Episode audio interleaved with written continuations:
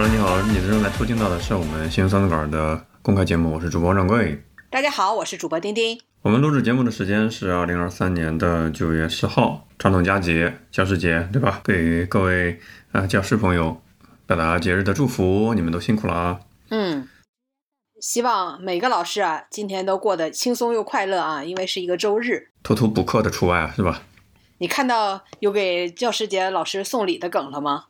我看挺真实的啊，就是一个老师的烦恼啊。他说过去不是给老师送卡什么的，就坚决不要嘛，对吧？这老师很多的地方的老师都不允许收礼，所以有的家长就直接给老师的手机号码充话费，啊，然后呢都充好了，就跟老师说，啊，张老师你好啊，我给你充了两百钱块钱的话费啊，祝你节日快乐。哎，这就是主打一个你收益的时候不收益的时候退也退不了，对不对？然后呢，一般这种情况啊，老师很无奈的情况，他就只好再给这个家长的手机号啊，再打两百块钱，说啊，我也给你打两百块钱啊，费已退回，请放心啊，会照心意领了，会照顾好你的孩子。然后有个老师就吐槽说，我一个月就这几千块钱的工资，全给各个家长打话费了，自己基本上已经没钱了，电话费却充的要命啊，这还不能套现。他说求求大家不要再给我打话费了。估计给老师打的话费，这辈子都用不完了，很奇怪呀、你个人收到的话费，你又没法提现哦，对呀，他你就只能给运营商赚钱了。对呀，所以你看，这只有偷笑的运营商好吗？那双方你都给了个寂寞，这就像过过年的时候啊，你给我二百孩子二百块钱压岁钱，我还得给你孩子二百块钱压岁钱，给了个寂寞啊。运营商收获四百元，也不知道是谁出来的馊主意。那其实吧，我是这样理理解的：教师节或者平时的节日给老师送礼呢，有的也不是说不想收，而是一方面有很多的政策监管，对吧？另一方面，老师也无法评估或者较难评估送礼的这个是不是收下来没有后续的麻烦。有些家长也会钓鱼执法。给你扣一个帽子，说你收礼、收贿，你不管多少钱吧，总之人家是有教育监管部门明文规定的。你说你因为一两千块钱的充值卡，结果导致停职，那就因小失大了。所以这种双方其实是存在着信任成本的，对吧？如果我跟你孩子关系、跟你家庭的关系特别好，知根知底的，那收一收可能没有太大的。后顾之忧，否则的话，谁知道是不是给你扣一个帽子，钓鱼执法呢？你听说了吗？最近有一个新闻啊，就是一个孩子，他好像是考上高中了，还是考上大学了，我忘了，反正就考完了啊，对吧？已经录取通知书到手，然后就把啊过去三年给他补课的老师就给告了，就说他非法补课啊，这个还当时也是上了热搜啊，呵 呵大家说对吧？这个语法你好像是。你合法，嗯，对吧？确实是可以举报，但是于情于理啊，这感觉真的是说不过去啊。我真不知道是谁想到了给充值话费这样的一个东西。三家运营商彼此都是相互很鸡贼的一个状态。你有没有看过一个关于三大运营商的一个段子？嗯，现在不是诈骗很流行吗？也有运营商有这种宣传啊、科普的义务。如果你看联通呢？联通的新闻稿啊，现各种营销的活动，人家是怎么说？中国联通举办多场防范电信网络诈骗的讲座。如果是电信呢，人家大家都会写中国电信举办线下活动，防范移动运营商诈骗。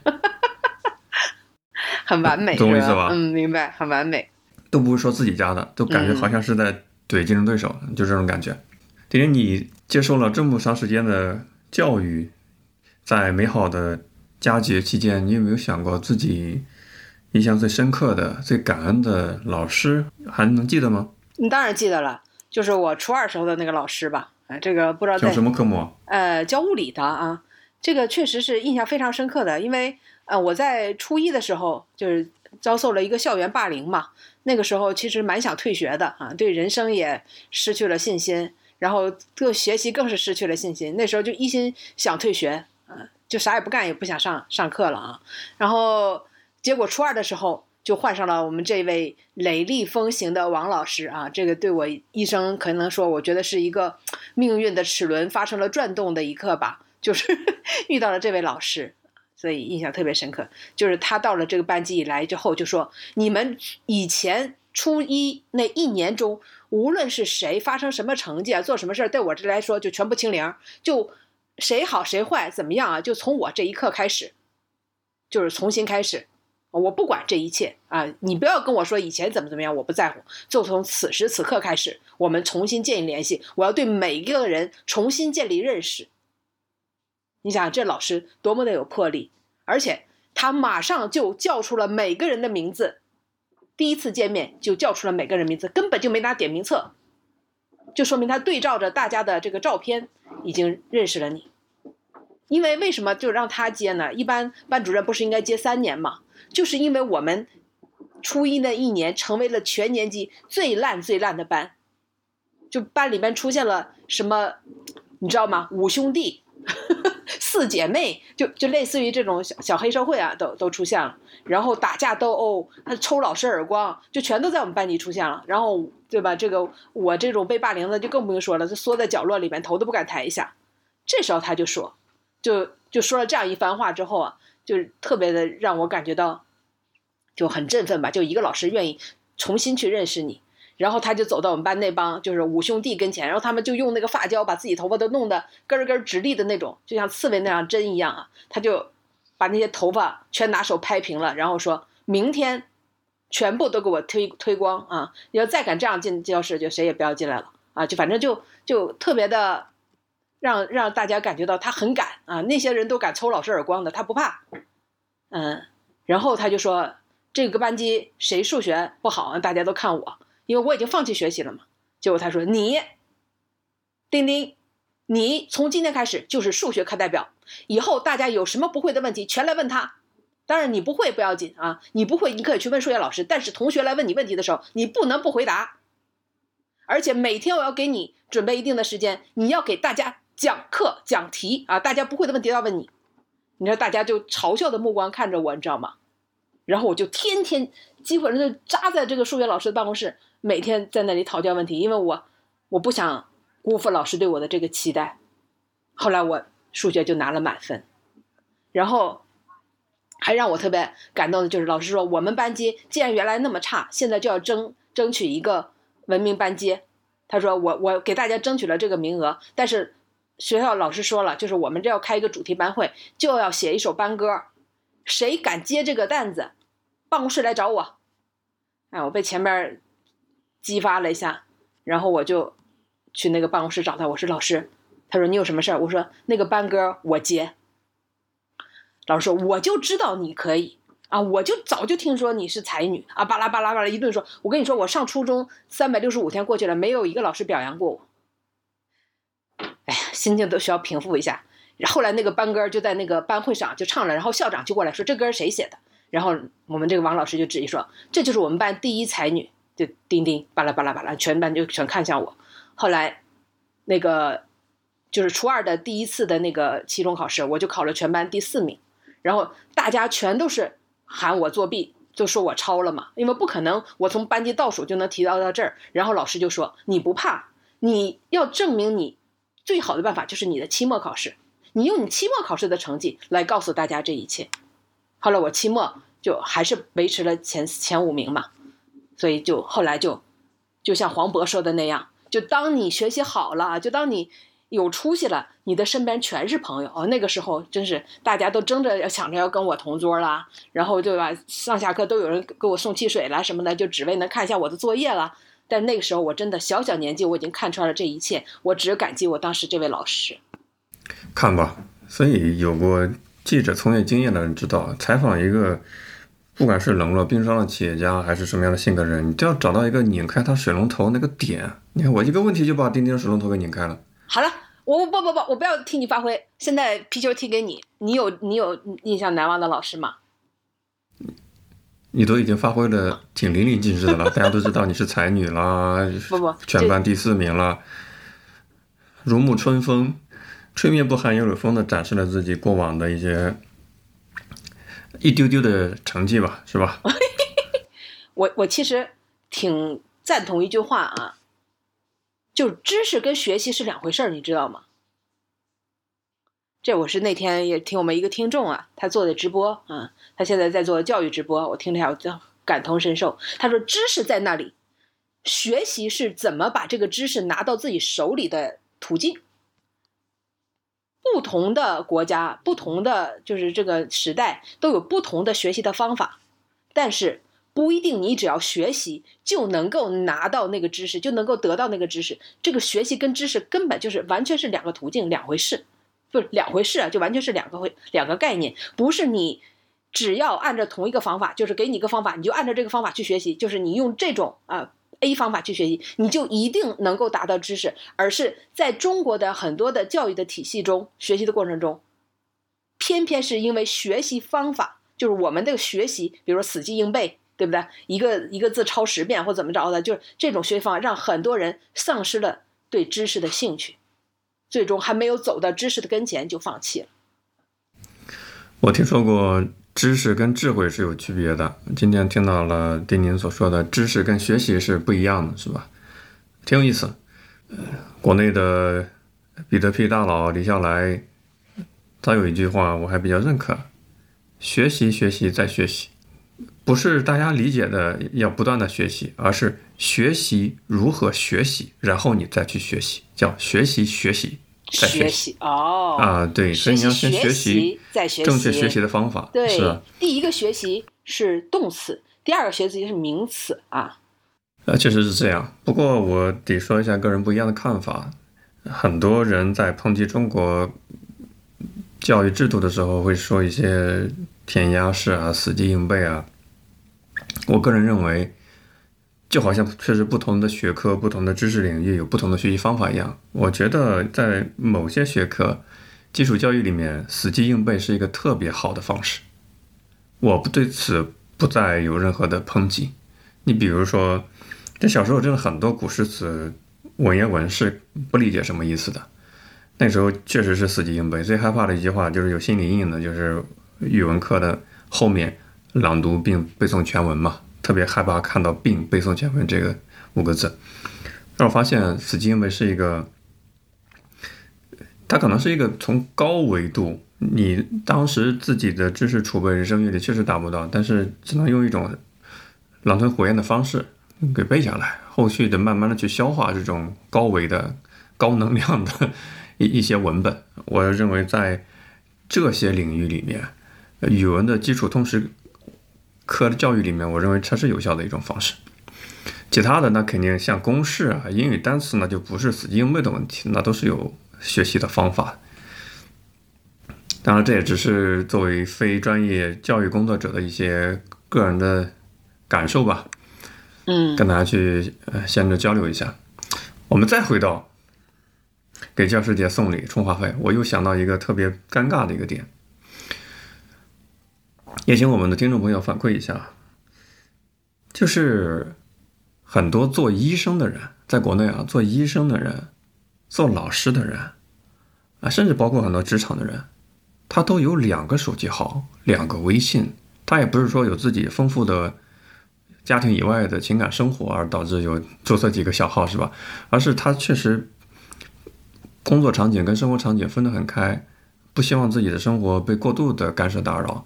所以专门注册一个号，用于处理患者加医生的这个微信去交流啊，不不停的留言嘛，对吧？这个家长群里面不停的去骚扰老师嘛，在老师下班之后的时间占用人家的宝贵的休息时间嘛，所以他们会有两个手机号。那这种情况下就会导致你家长给人家充了一千块钱话费，充的是小号，更尴尬。所以老师应该在自己的号码后边备注：“此号码不用来打电话，勿充话费。”是一种解决方式，确实是一种解决方式。也许家长也很无奈嘛，这是又是一种集体内卷。别的家长也送礼的话，你不送就显得没对齐；结果大家都送的话呢，好像又各自都往前跨了一步，在另外一个新的起跑线上，就没啥用嘛，对吧？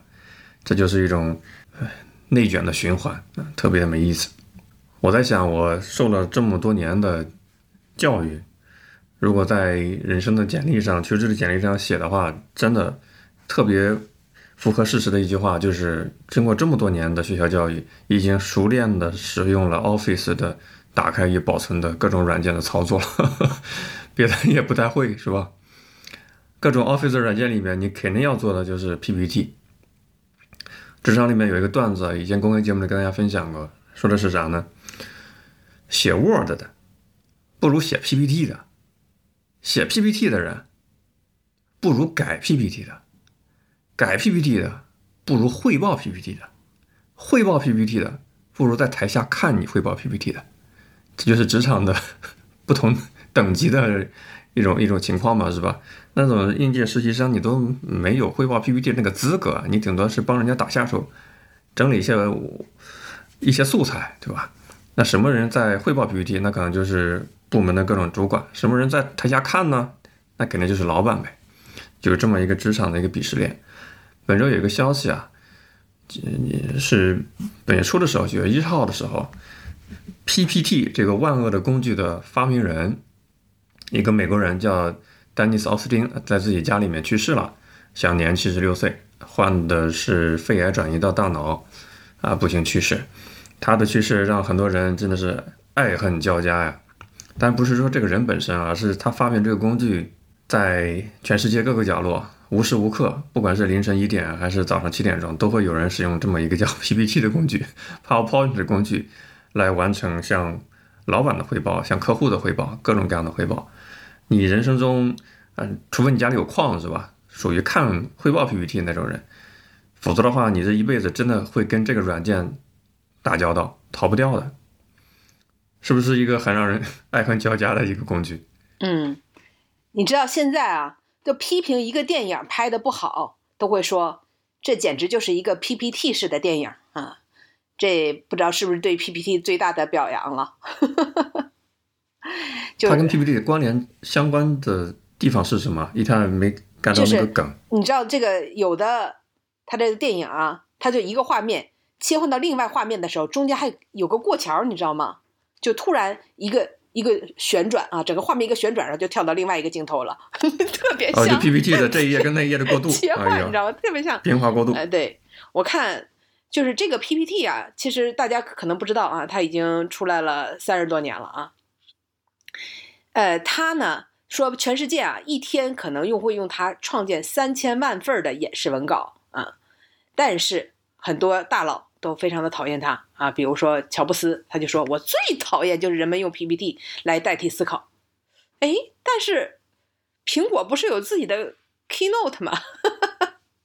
他不是也有嘛，对不对？他说我希望大家参与进来，在桌子上直面讨论问题，而不是展示一堆幻灯片啊。知道自己说什么的人根本不需要什么 PowerPoint。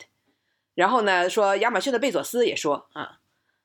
不允许啊！因为这个苹果说内部直接禁止了这个 PPT 展示啊，禁止了该软件。那么亚马逊也禁止了啊。他说呢，这是我们做过最明智的事情。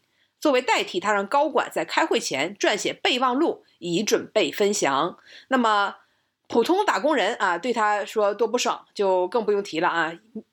就一句话，明明一个 Word 能说明的事儿，非让你做 PPT 啊！这种吐槽，你们的吐槽那都只是吐槽。作为我，我就是你知道吗？我就是 PPT 工具人，所以我的吐槽才真正是来自于发自肺腑的这个吐槽啊，全部都是字字气血。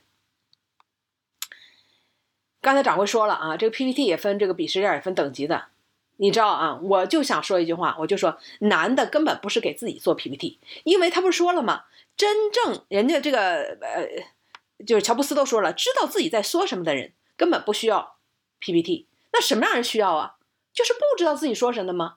所以男的根本不是给自己做 PPT，而是给领导做 PPT。而我就是这样的人啊，因为我就是每个月都要接一个大的项目啊，这个项目做完了都别人都歇了，对不对？那我根本就没有画上句号啊，那这件事儿可能才完成了三分之二啊，还有重要的三分之一的工作，就是给领导做这个活动的通报，写 PPT。你能理解其中的这个转折吗？就是所有的活儿啊都是我干的，但是呢，几乎从头都没有到尾都没有参与的领导却是为这个活动做通报的人啊。当然你也知道，对吧？听他通报的人都是谁？那为此呢，因为要一直做这个东西嘛，领导对啊别的没有啊，审美要求是很高的，就是对 PPT 要求每次都要不一样，模板全部不一样，而且风格也要不一样啊，就每次风格都要迥异。所以呢，我为此还特意自费掏钱注册了一个 PPT 模板网站的会员，终身会员，然后就在每天就在成千上万的 PPT 的模板里边啊，就已经机械式的了，就闲着没事干的时候就开始找模板。啊，看哪个模板好，就赶紧存下来，然后分门别类，对吧？就放到一起。什么蓝色的，啊，这个适合，对吧？这个严肃点的场合。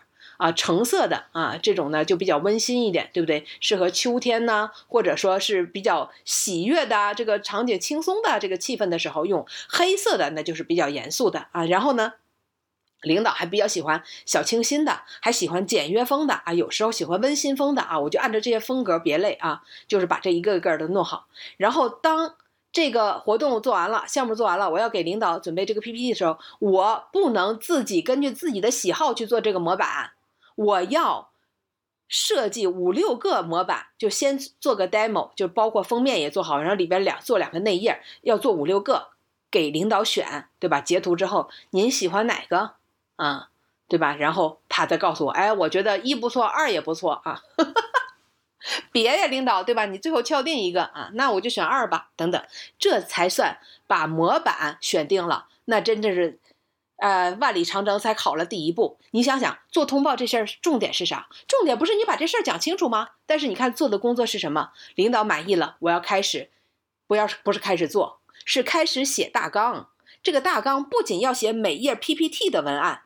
还要做成表格，就是在这个 PPT 的文案后边还要对应写一个这一页 PPT 应该怎么讲的文案，就基本上一个通报的这个文案我都要写几千字啊啊！这个 PPT 上可能只有三行字啊，这三行字意味着什么？应该怎么讲？大概要写个五六百字啊，就就是这么绝啊！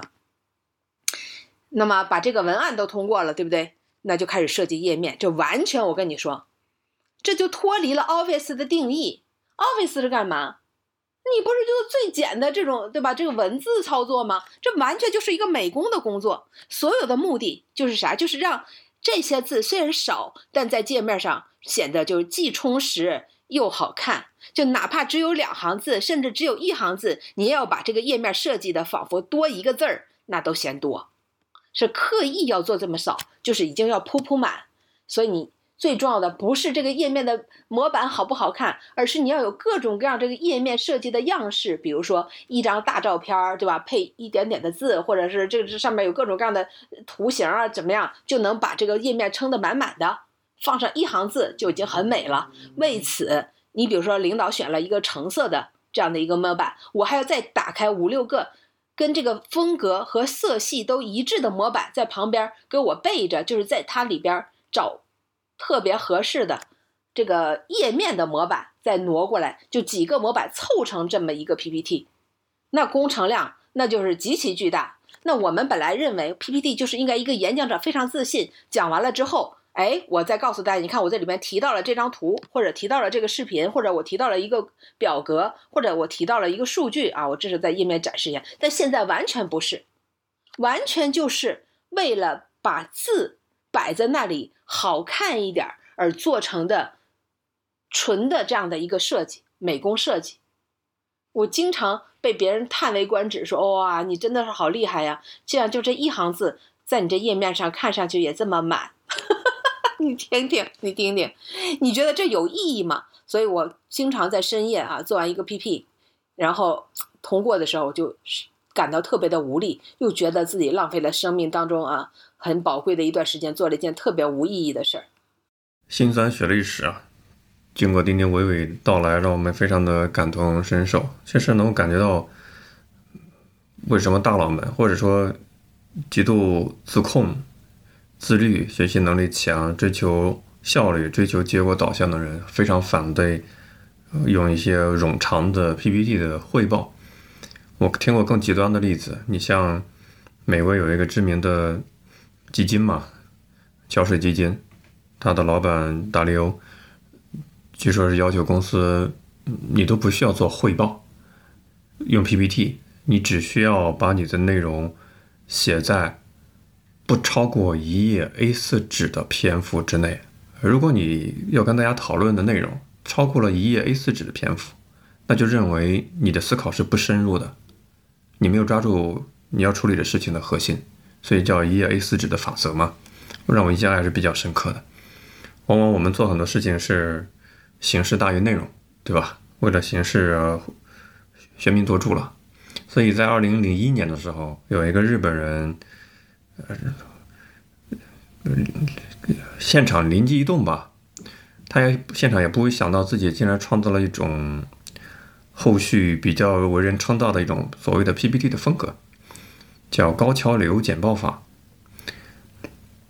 这是二零零一年的时候呢，日本有一个程序员叫高桥正义，他是日本也一个呃程序员的研究一个协会组织吧，日本 Ruby 协会，嗯，搞计算机会知道 Ruby on Rails 一个计算机的这个程序框架，他做一个演讲的分享，但是呢，现场没有简报工具，他就自己灵机一动。采用了跟一般的简报不一样的方式，他直接现场用网页语言 HTML 语言写了大大的、极大的、巨大的文字的简报。你可以理解成是一页屏幕画面就俩字儿，就这么感觉的。后来发现，哎，这个效果挺好的呀，因为一个页面就一个关键词，你想表达什么，对吧？大家非常能够以观众的视角能抓住重点啊，不会很冗长，又是配图啦，又是配色啦，各种天花乱坠的，像一幅画一样的 PPT 这个界面啥也没有，就是俩字儿，很清晰简洁。所以这就是高桥流简报法，不用图表，不用图片，几乎是每一页只有一两个字，而且是十分巨大的字号，什么比如说两百 PT 的字号的字，内容非常的简洁。后来这个就被小范围的流行起来了。让我印象很深刻，这是个人家高手，人家做汇报交流根本就不需要说你是用 PPT 还是用网页还是用啥的，信手拈来，只要抓住核心内容、核心信息是吧？不在乎形式嘛。我还是非常认同这种方式的。你看过？你知道这个 PPT 啊，在国内啊，中文翻译成这个幻灯片。你你你看过幻灯片吗？就你还我小学的时候经历过幻灯片时代，对不对？就是经历过。哎，我也经历过幻灯片时代。就老师上课会拿了一个投影机，然后他其实就在一个玻璃片上，就透明的塑料片上，就写写他那个字，写他讲课内容，然后往这个桌子上啊，就这个灯光下一放，放一片啊，然后就投在了这个大屏幕上，就老师的那个讲课的那个内容，对不对？他写重点，你想想，就写在那张塑料片上，他能写啥？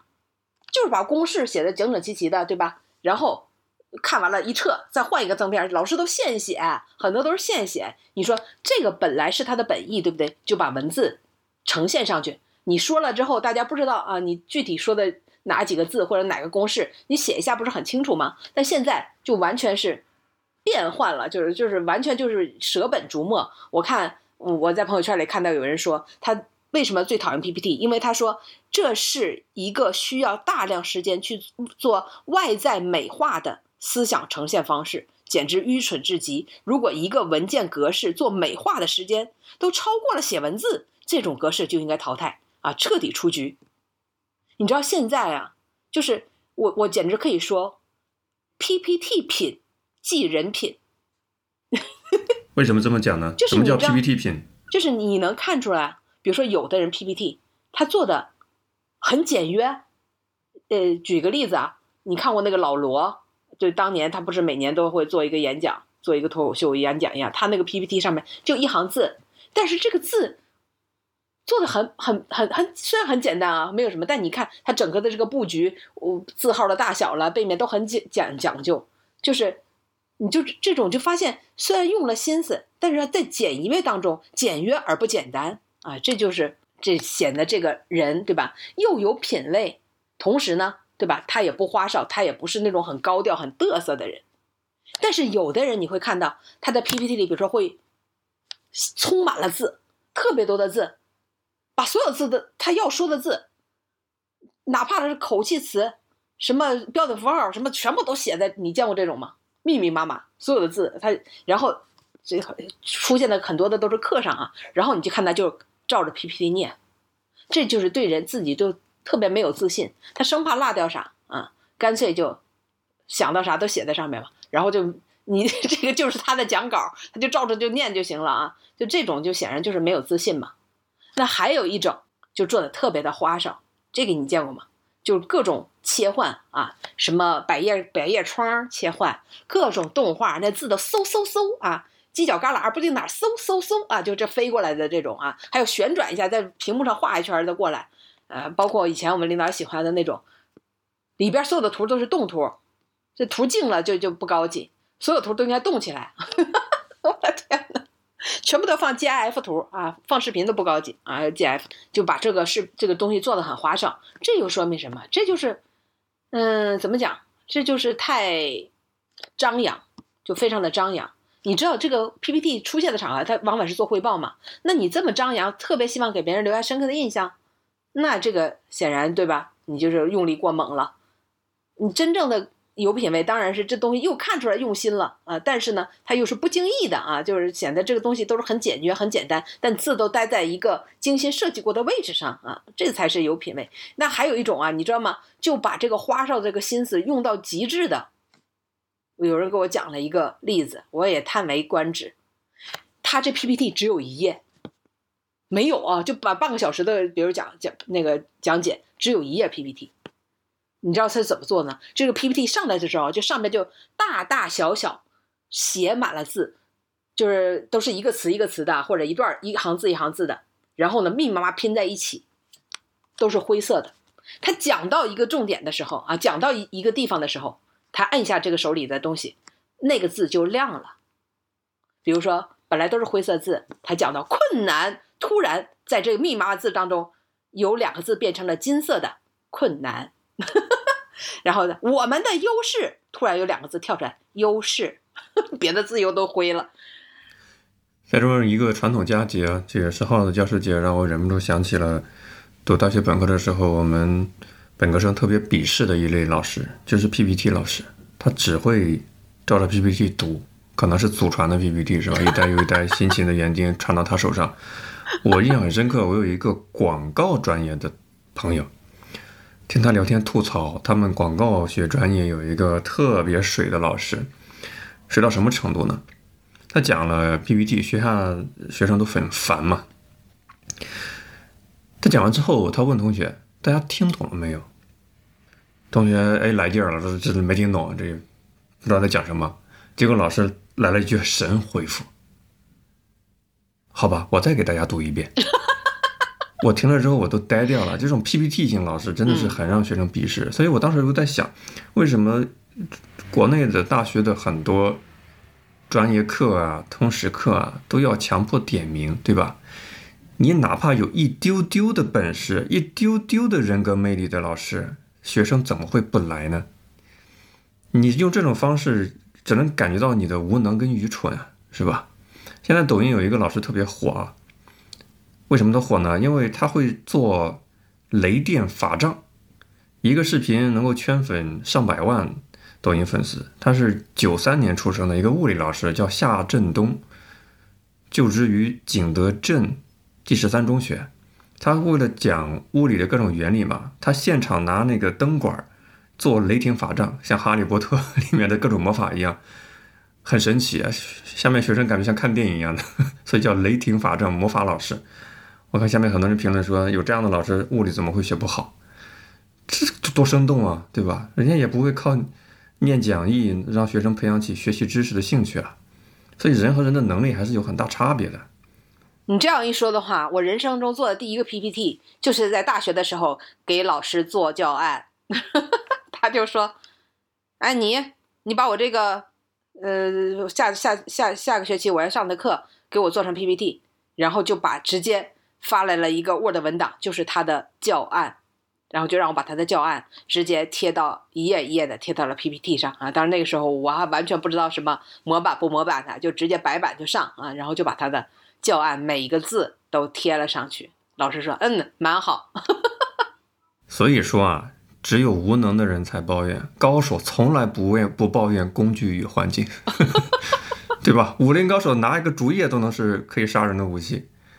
嗯，确实啊，我觉得有的时候就是因为卷，就是因为这个可能核心实力不强或怎么样，就在这些细枝末节上，真的人类浪费了太多的时间啊！我不知道上帝要笑成什么样子，给你个 PPT 啊，这么多的人类就不忙不闲了啊，大家就都忙起来了。我有一个需要说一下，现在商业的发布会都是高大上的发布会，人家后面的，你像老罗，人家不是用 PPT 对吧？人家是用苹果的 Keynote。你说 PPT 在一些外企都感觉还挺 low 的，都说我的 slide，我的 keynote，slide 就那幻灯片嘛，我的 slide 做的怎么样？我的 keynote 给我传一下，这种感觉的，那种商业级的 slide 是吧？包括像吴晓波啊，像这种罗振宇的跨年演讲，都大几十万的成本，每一页都好几千块钱，精心雕琢出来的。它不是说代表着说你的 PPT 品味怎么样，或者说老罗本人怎么样，而是。这都是拿钱堆出来的。你像刚结束的小米的发布会啊，像这遥遥领先的发布会啊，那都是花了老大的价钱了，跟企业家等关系不是特别大。当然，企业家如果有个人的审美在线的话，那更好了，更加分了。确实啊，其实我现在还在做外另外一种 PPT 啊，因为我刚才不是做项目嘛，其实我就是做课啊，然后就请了很多的老师来上课。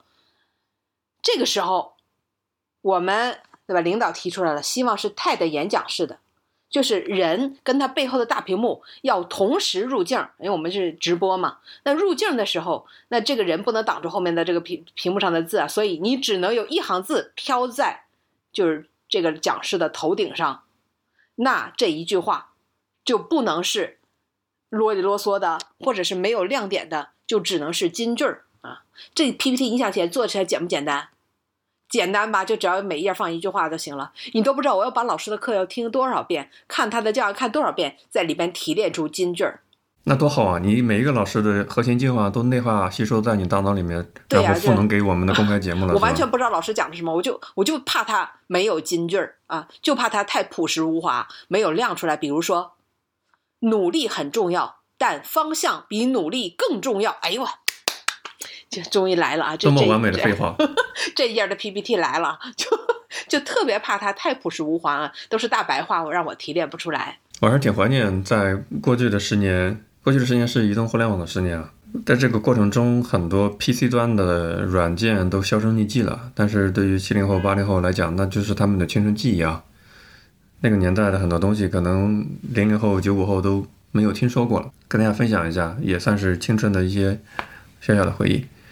你有没有听过一个软件叫富霸两千，或者叫千千静听啊？这个我肯定听说过的呀。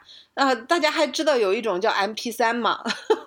M P 三的歌啊，对大家，M P 三它已经不是一种音乐格式了，而是一种硬件设备，叫 M P 三，对吧？那个时候，哎呦，每天在网上找各种千千静听新定制的那个皮肤，那个软件要装皮肤嘛。各种 DIY 的皮肤啊，有的很酷炫，哎呀，每天在论坛去淘下载、解压，然后替换上你们去，然后去下载各种无损的音乐。那个时候还有一个上海的论坛叫 Very CD 电驴，我还跑到他们公司里去膜拜过。各种无损压缩的音乐都在里面，可以用这个 email 电驴去去下载到。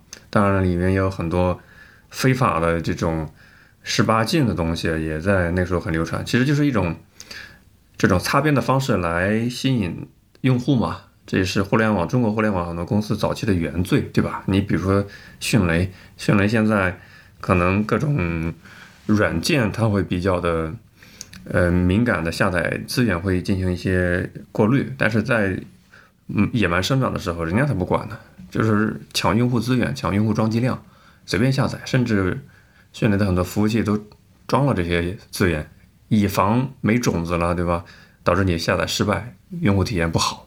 所以那个时候有一个特别有意思的，在直男圈子里面的说法，就是要做一个有种的男人。啥意思？种子就是那个 BT 下载的种子，要保存在电脑里，不要删。就是有句话叫什么“留啥不留种”，呃，做人也不怎么的，好像上由于太过污秽，我们就不说了。对，我还受到了这个这个这个上升到了人品的问题啊。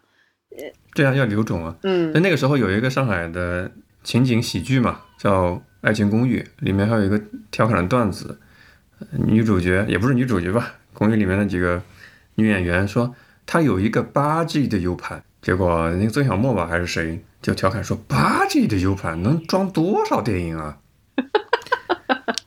结果女女主角说八 G 的种子。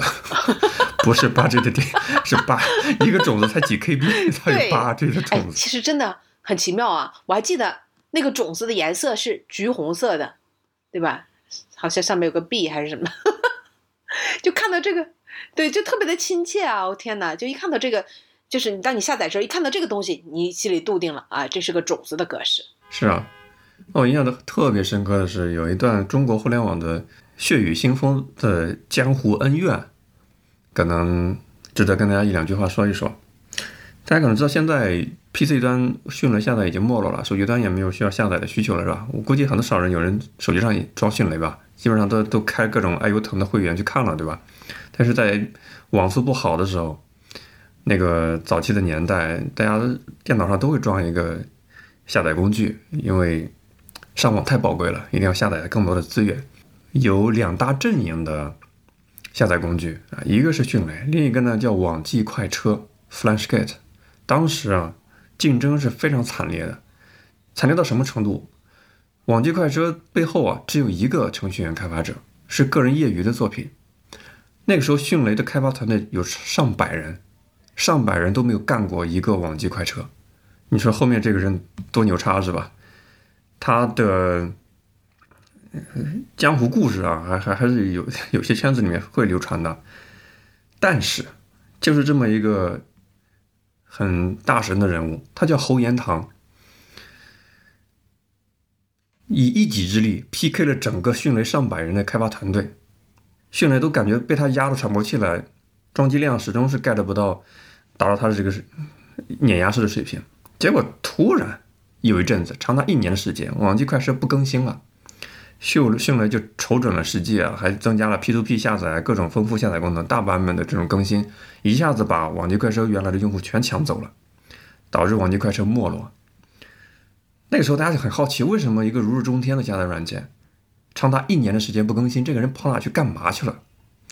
如果现在看来的话，是一个巨大的一个商业价值变现的一个东西，是吧？一个金矿，他竟然把这个金矿给撒手不管了。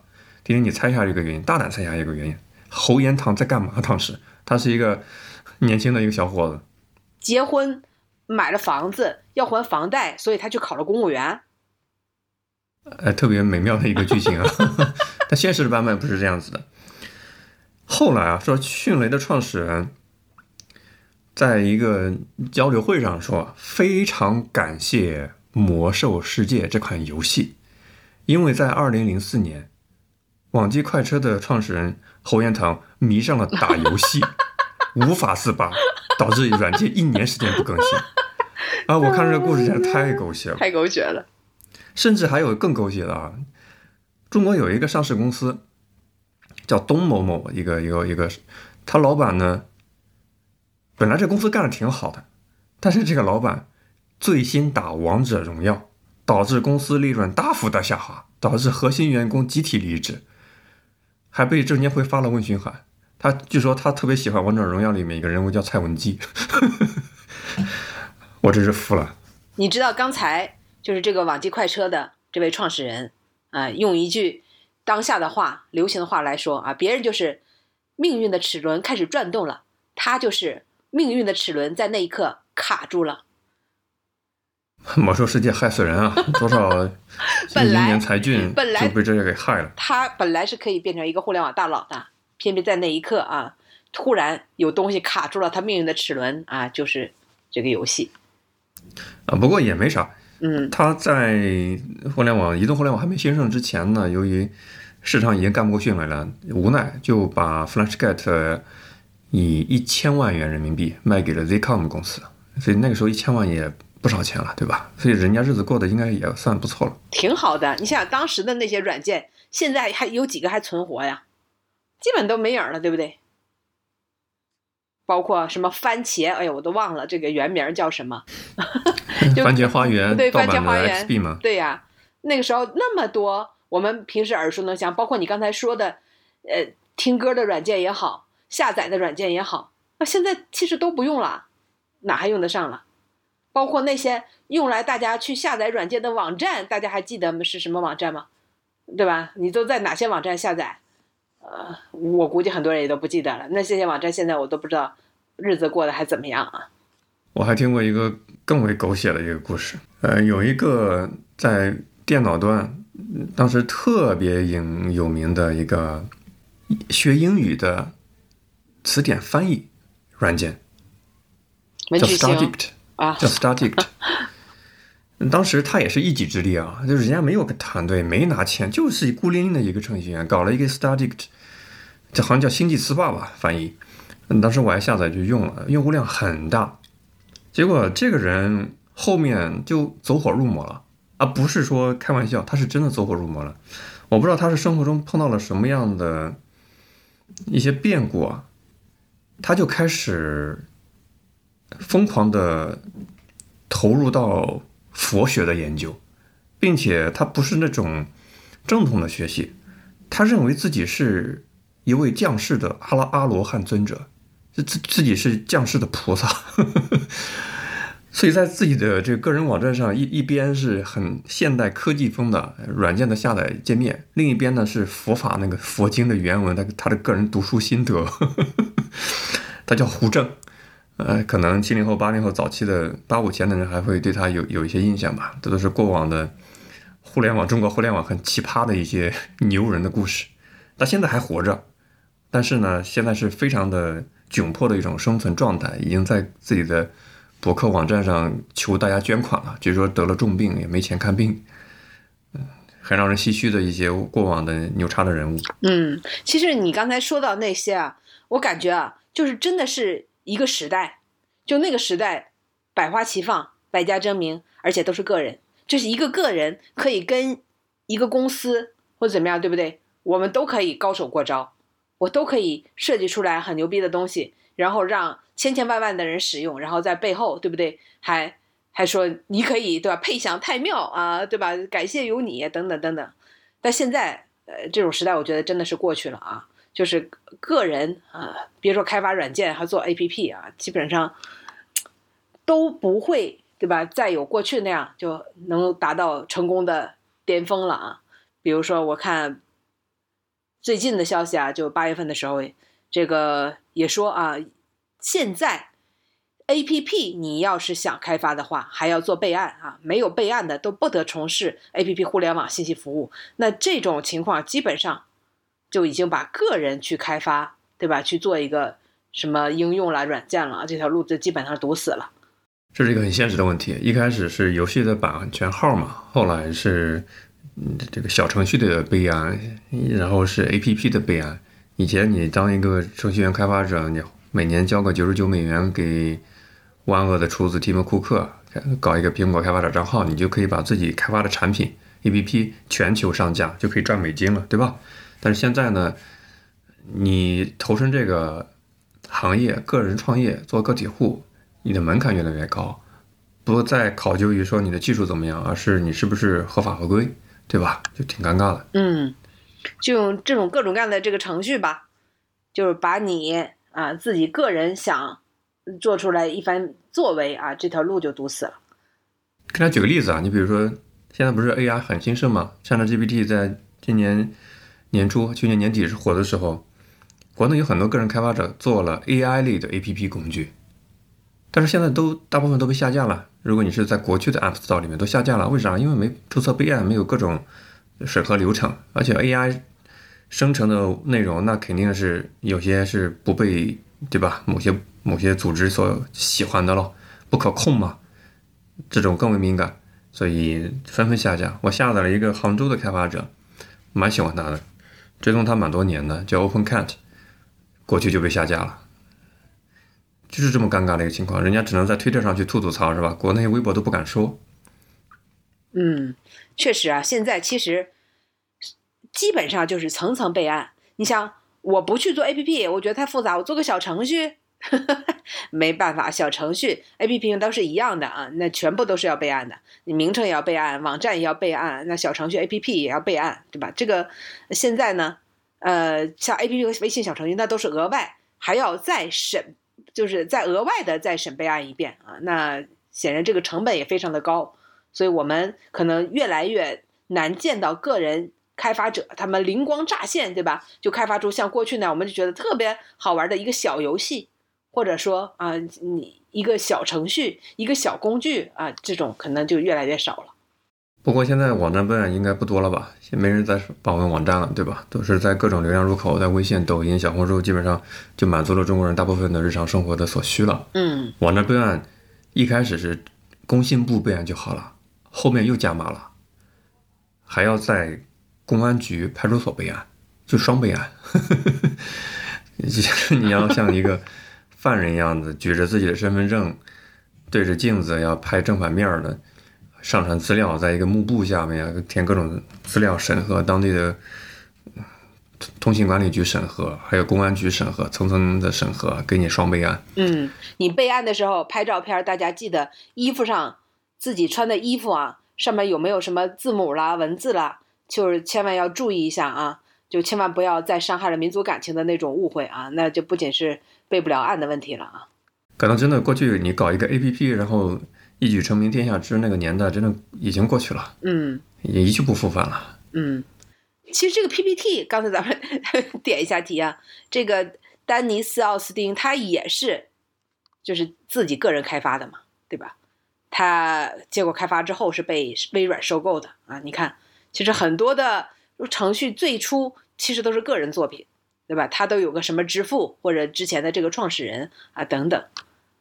最牛叉的可能要数个人作品啊，就是当年芬兰的一个学生觉得操作系统不太好用，自己开发了一个操作系统，所以现在各种 Linux 的 风行天下是吧？直接能够跟 Windows 的去去分庭抗礼。嗯比如说你现在用的安卓手机，它底层也是 Linux 的一个各种开源的改造嘛，只是在用户端的话，大家不太知道到底自己用的是个啥玩意儿。我最近也在，我们跟大家聊一些商业上现在有趣的一些事情嘛，我就在观察到底现在商业上江湖上吧怎么去赚钱，都是野路子。怎么几个野路子？跟大家说一下，不是说那种改变人类命运的呀，为人类创造价值的一些革新行业东西，都是一些你听了就觉得很 low。比如说啊，你在微信小程序、各种公众号里面，有各种靠打着心理学的幌子赚钱的，给你搞什么十六型人格、MBTI 测试的，你要深度的解读你是什么心理的人，好家伙，付费，这种就是一个模板，毛利率是很高很高的。它基本上电子化东西可以免费无限复制嘛，给你搞了一套模板之后，你就可以，相当于是一次性开发，然后可以吃很多很多人，对吧？这种情况。再有呢，就是在线算命的，在线测姻缘八字的，人生命程的，中中国有这个市场吧？我们的认知里面相信这些玩意儿，好家伙，那花钱解锁啊，或者说你报个什么二九九啊、四九九的各种付费的课程，教你学怎么样看测风水，或者说一对一的辅导，这还只是个钩子，你然后你再花几千块钱一步步的，这就掏空你嘛，你花很多很多钱，这个是赚钱的。我见过一个我身边人在用的，让我瞠目结舌的一个狂赚钱的一个小程序。当然，现在我发现国区都被搜索下架了，为啥？可能是有国家监管打压吧。但是它刚出来的时候，我收到很多人微信好友就转发给我，希望能够帮他助力嘛。叫手机在线抓娃娃。我测试了一下之后，发现我这个简直是暴利。大家想想这个商业模式多么的暴利，它就是一个虚拟的软件，它不需要在线下的商场租店面，没有租金，它不需要去雇员工去维护，对吧？它甚至都不需要采购硬件娃娃机，它甚至都不需要采购娃娃。这些线下开店的实体经济的成本，它全没有，就是一个虚拟的 APP 在线抓娃娃。那你怎么样去抓娃娃呢？你不直接买筹码吗？那你就充币呗。所以花钱很快，一开始他会让你先送你十个币，你上瘾啊，就是发挥我们的赌性嘛，就开始去充值玩。如果你真中了啊，他会给你机会说，我填个地址，我可以寄给你，其实这个成本是很低的，跟你所投入的筹码相比的话，那娃娃成本太低了。我一看这个，就觉得这不就是放大我们的赌性赌博吗？然后你还转发给十个好友，然后再送你十个币，对吧？这种简直是裂变式的病毒帮你拉客。国家发现可能是属于赌博性质，就给打压掉了。但是那个时候估计人家每个月流水可能就是上千万。我不知道丁丁你们身边有没有这种成瘾性质的、割智商税的这种野路子的，现在可能利用手机端去赚钱的方式。其实我觉得你刚才说的那个啊。他套路真的挺多的，比如说测心理测试哈，他上来就收钱的话，你是不会测的。他一般都是先上来就是开始让你做题了，然后你看呢，这题就弯弯绕绕的，特别的多。做完一组，我不知道你测没测过自己的人格，做完一组还有一组，那问题翻来覆去的，你知道吗？你至少要做五十道题。然后呢，比如说啊，你是一个呃在人群中获得快乐的人吗？对吧？是，特别是，一般是，啊，不确定。特别不是，一般不是，不确定，就等等吧，就是很多的选项，你选的眼花缭乱不说啊，头脑发胀不说，你付出了大量的时间，到最后要出结果了，都做了五十道题、一百道题，要出结果了，请付费，你 你的时间成本它都已经出去了，对吧？这到了最后临门一脚了，啊，你其实很多的这个时候啊，如果一开始就说，比如收你多少钱，你肯定是不愿意做的。但是你想想，那我现在只要按下关闭，我前面就白做了。算了，我也不差这几个钱，那我就要么就看一眼吧。哎，对对对对对，其实你说这种是不是也是抓住了人们的这种心理啊？就很缺德嘛。对，这也不能说缺德吧，这可能就是丛林法则、社会达尔文主义嘛。每个人在自己认知范围内做出自己的选择，对吧？再比如说，你可能觉得年轻人喜好这口，那搁老年人的更多。我真的见过的啊，有一些做程序开发的，他们做的方式是收割那些有信仰的人，在线添香火，在线拜佛，捐香火钱。我看过那个界面呢，就是你打开之后，就是一个金光闪闪的，比如说是菩萨或者什么佛的形象，金光闪闪的。然后你点那个充值，它就相当于在线添香火，然后放一些。安慰你心灵的话，比如说给你给自己家里积德啦，类似这种情况的，你不要觉得你是大学生啊，你受过高等教育，你觉得这是一种很 low 的行为。中国的社会基层里面有特别多的有淳朴的信念，又没有太多的文化知识，愿意去掏钱的人，大把有有人在的。你不用说老年人，我以前那同事，就早上上班说糟了，我说咋的了？家里煤气没关啊，还是怎么？他说。我早上起来出来的时间，出来之前忘了看我今天适合穿什么样颜色的衣服了，就是网上那种软件，就是每天你什么宜红色、忌黑色，就类似于这种啊。哦，我没有看我就出来了，不会今天穿错吧？就就完全不是为了美观啊，就纯属是为了什么运道什么的。张作霖将军在皇姑屯的时候，肯定也没有想到今天不能坐火车，是吧？不宜出行，不宜出行是吗？哎呀，挺搞笑的。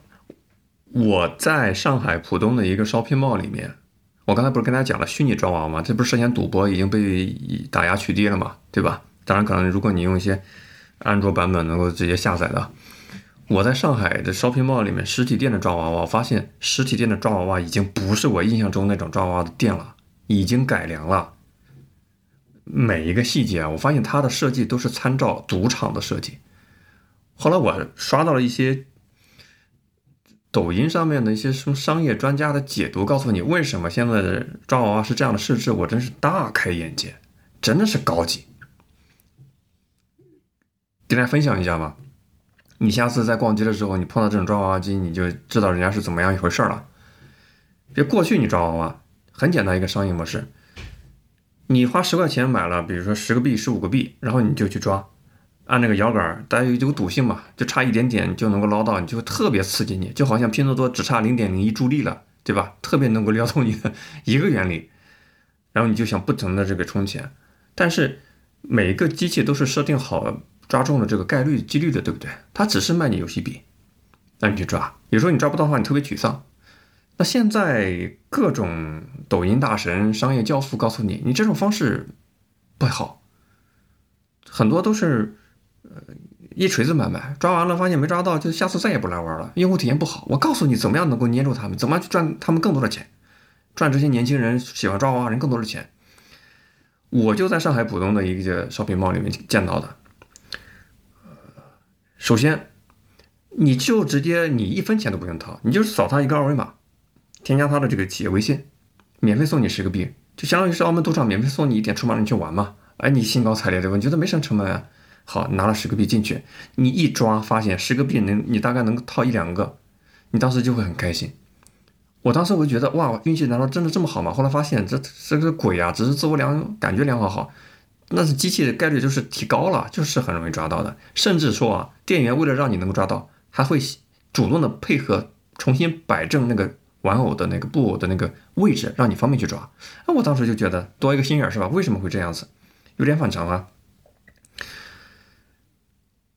他为了让你，或者说让了用户体验变好，他会加大重的这种概率，让你沾沾自喜，让你从免费的搜索码开始变得自己充钱去抓。同时呢，他搞了一个机制，你抓的里面其实都是小娃娃，但是你抓了小娃娃，给你一个巨大的篮子让你去装。我看到旁边有个小姑娘啊，里面有二十个应该是有的娃娃。你抓了很多小娃娃，对不对？那你筹码肯定是早就用完了，要自己充值了。抓完了之后，我告诉你，你可以选择把这些小娃娃都拿走，你也可以选择把这些小娃娃换成一个大娃娃。啊，那个收银台上后面有巨大的、更精美的、做工更精美大娃娃，二十个比如换一个，十五个换一个，是个人都会觉得，哎，这个好像是挺划算，对不对？因为那个很很丑嘛。或者啊。你可以把什么三十个小娃娃换一个你喜欢的什么拉杆箱啊，什么煮咖啡机啊，什么都有。哎，你会觉得，哎，这个好像对我来说更有实用价值。你去换，对吧？在这一点你会发现，一，它提高了高复购率，呃，充值高复购率，玩完一次之后还想再来玩，因为这种满足感太强烈了，赌博嘛，满足感特别强烈。第二呢，这些成本其实是很低的，很多人是不会拿走这些小娃娃的。大娃的成本也不高，它反倒是连补货都不用补货了。这补货的意思就是补充货物、货货品啊，他都不用再去进货补货了，因为没有多少人去拿这个娃娃。大家理解吗？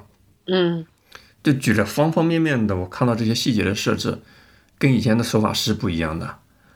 呃，这种让你成瘾性高复购，感觉特别的中国的互联网打法，高。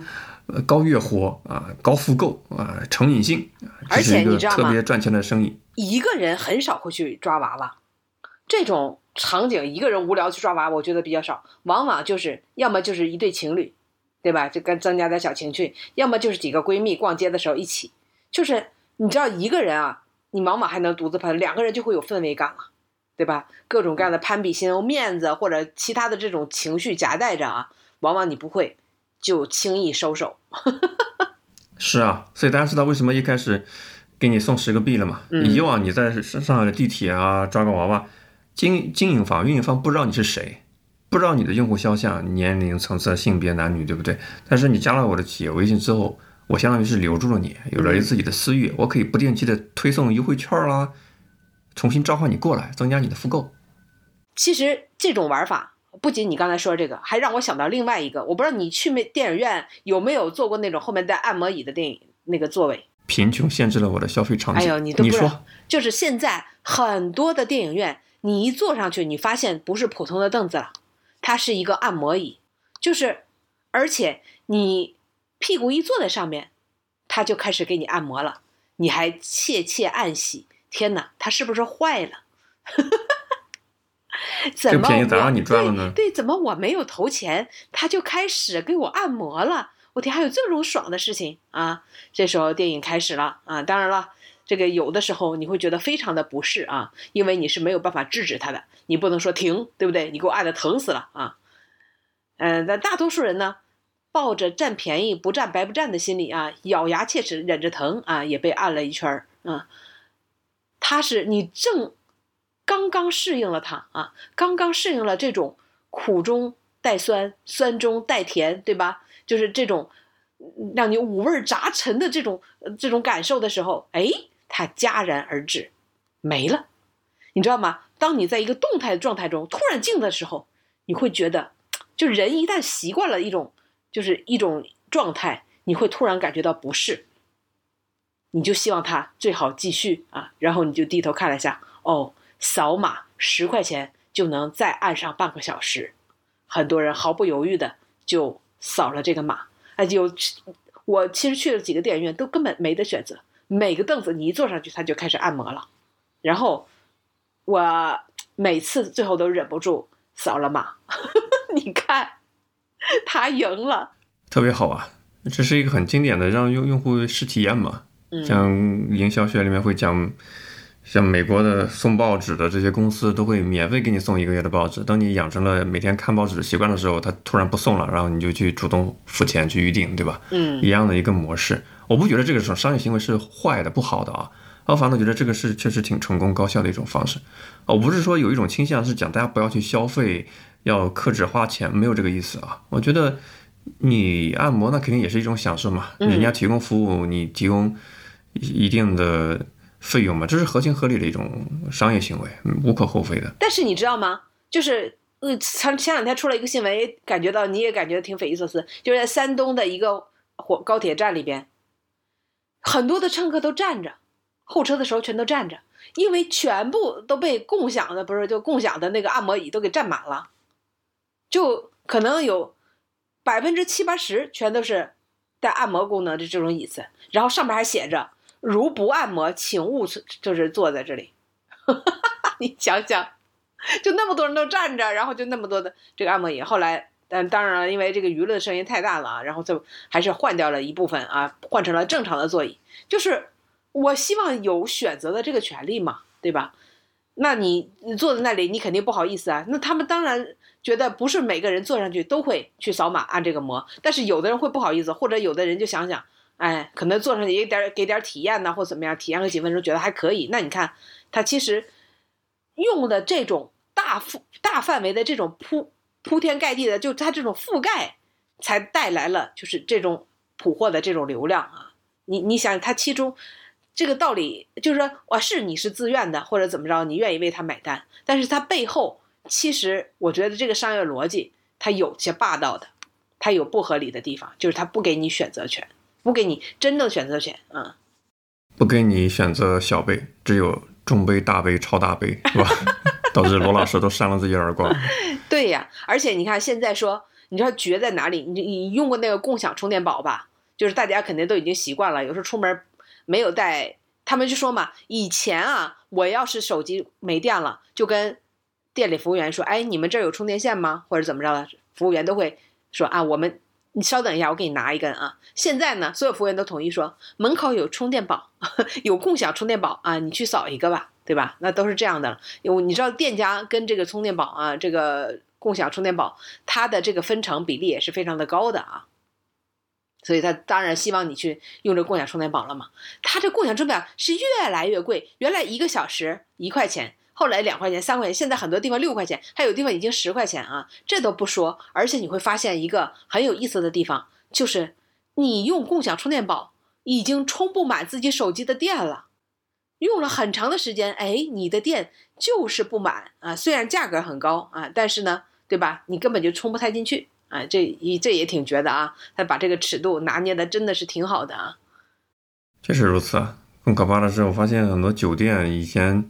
酒店会给你一个数据线用，现在酒店的床头那个数据线都要扫码解锁之后才会充电，我真是服了。对，哎呀，你这说的，我刚刚去珠海出差的时候啊，我说这酒店不咋地，充电线备的挺齐啊，就是那种多头充电线啊，我还挺高兴的。我说，哎，这个你看现在服务多到位，刚一拿起来，旁边写请扫码使用，我天真了啊！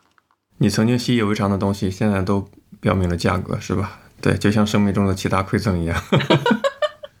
所以，当有一个人告诉你，我告诉你有一个赚大钱的方法啊，你 你觉得他真的会教你赚钱，还是想赚你的钱呢？这是经典的美国西部淘金的故事嘛？嗯，没淘到多少金子，但是卖水的人、卖牛仔裤的人赚了钱，是吧？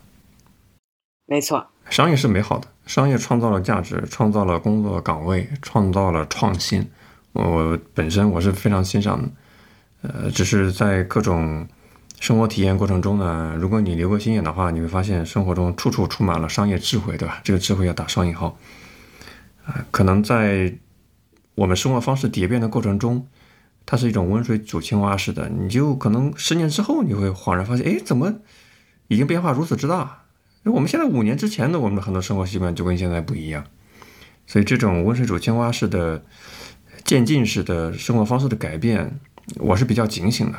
在节目里多说了几句，也欢迎大家。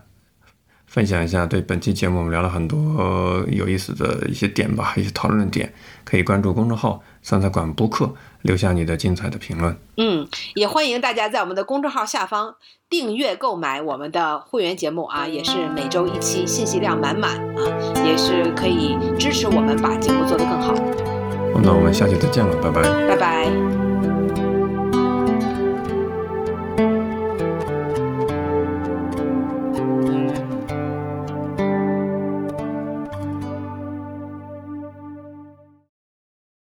多节目，下载荔枝 FM 收听。